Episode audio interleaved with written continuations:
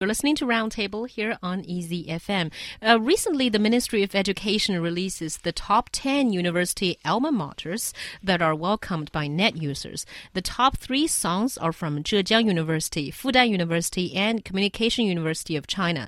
So, uh, a school song is also known as an alma mater, which can also refer to, you know, 校友 in general. Uh, no, sorry, 母校 in general. So, the universities you graduated from.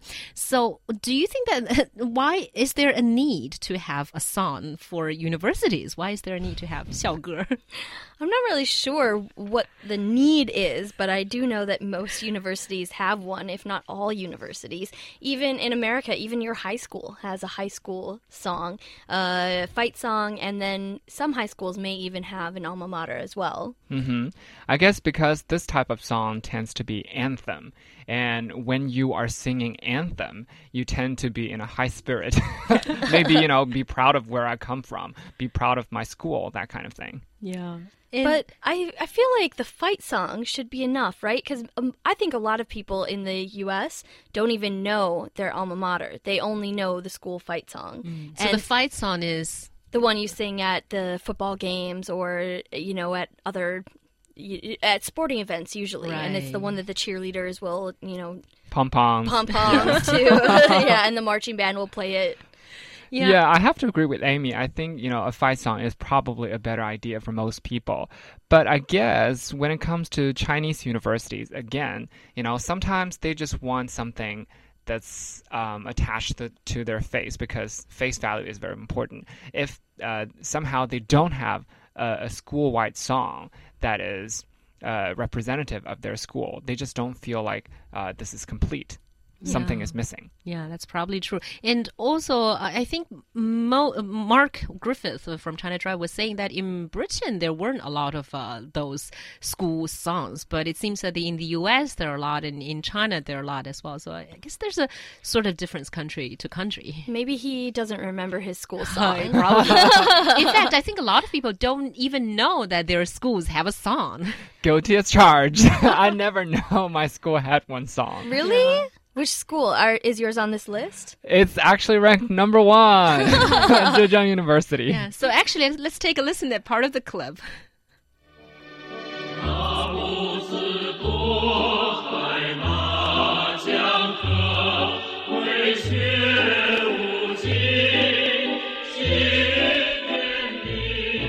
Like a waltz. you know, it's like a tune you dance to. Yeah, it's very formal. Yeah. Uh, let me get your opinions as DJs, because you guys are DJs as well.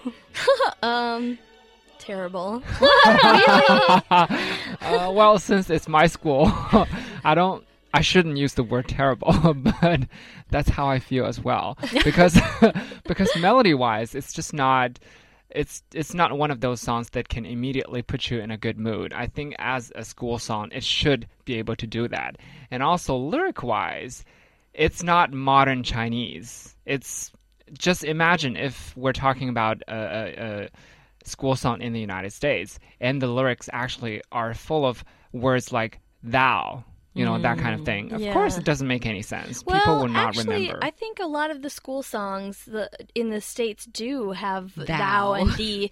Because I, I think I'm trying to remember all the words to my alma mater, and it's like Minnesota, something, wow. something, and you I know there's a it. "the" in there, like the it, it, ends with "the." So I think that a lot of the school songs were written like a long time ago because yeah. the University of Minnesota opened in I think like 1850 mm-hmm. something, maybe 1860s, somewhere in there. But um, so I think a lot of the school songs use this old language, and it's just not relevant to us now. See, that's the, that's the point. I mean, it's not relevant to us, but we are still the ones who are supposedly singing these songs. So, of course, it's very difficult for us to like the song. On the other hand, you can argue that, oh, it's all about tradition, so of course such language is necessary. But who is your target audience? Yeah. Also, I think uh, when these songs are chosen, a lot of it is about showcasing how long a history we have. Mm -hmm. So Mm-hmm. we've got to use the ancient language. And remember there's a song in a U.S. university, I forgot whether it's Harvard or some other university, that's written in Latin. Actually, Oh. and there's not a word that we can understand. so that's you know probably little the- pretentious. yeah, I guess. Also, let's take a listen at part of the songs in uh, which are the runner-up, which is Fudan University, and also the third, which is the Communication University of China.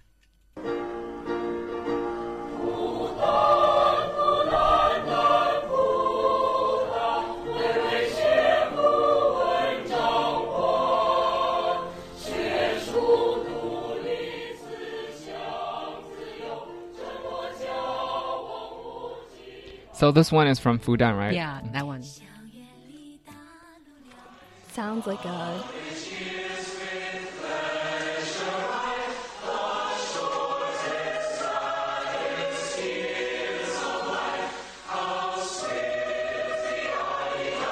Actually, this one is from Yale University that's being hmm. played. Actually, that doesn't sound Too that bad. yeah. It's like an ancient. It, it has an ancient feeling to it as well. They all have ancient feelings to Yeah. them. But you know what? I think the Chinese ones and the and the Yale one we just heard they and even like my alma mater they all sound the same. It's like a choir singing it mm-hmm. and it sounds like you're in church for some reason. Yeah, it's a very ceremonious Yeah. feeling to it. Also like a spiritual experience, I guess. But I have to say, I I do kind of dig uh, the the song from Communication University of China because it's a lot more pop. Pop, yeah.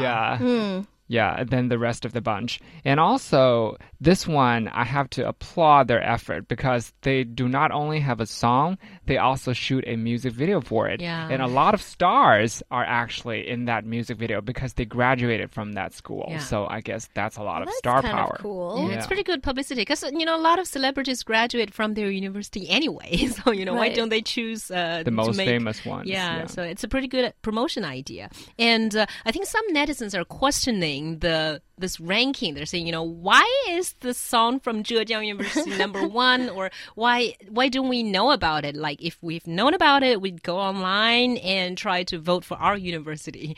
So I, Is anyone that invested in making their university song number one? I mean, they all kind of sound the same, like in English, in Chinese, in Latin, whatever. They all sound exactly the same with like a slightly different melody to it.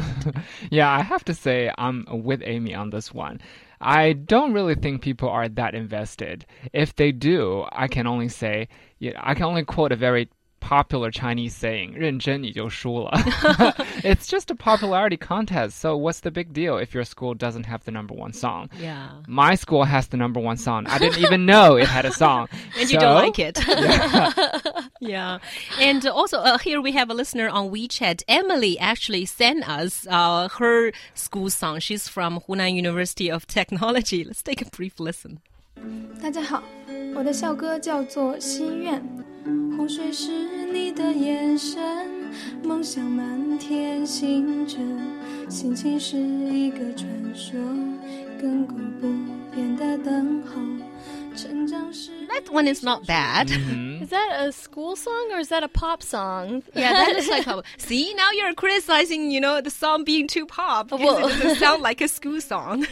Maybe in this case it's not fair because it's way more popular uh, sounding than all the other school songs. Yeah, I guess. And if it were for me, it would be impossible for me to choose which are the best school songs. So, do you guys have an opinion as like music DJs? Do you have like a standard to judge the best uh, school song? I guess it would be very difficult because different people have different tastes. So if you are into a certain genre of music, of course you tend to give uh, that particular type a higher score than the rest. So I do know for a fact that, for example, Wang Wei is very into hip hop. Hip hop But, school song. but I, I don't think we have come across any school song that's actually hip hop, and it would just be very difficult to imagine if actually any school song has a hip hop feel to it, or worse, any swearing in it. Yeah. Uh, I think maybe you would have to judge it based on the lyrics because they all. Right. I don't think anyone's like going home and listening to CD after CD after CD of school songs. No. Um, so maybe you just have to like base it on the lyrics, and if they strike you, make you want to go study hard in the library, then it must be a good song. Yeah. Uh, For me, I don't mind the ceremonious songs. In fact, I love operas and stuff and classic songs, but it still has to be like, ha- it still has, needs to have a good melody. I think that's still the most important of all. Yeah, definitely.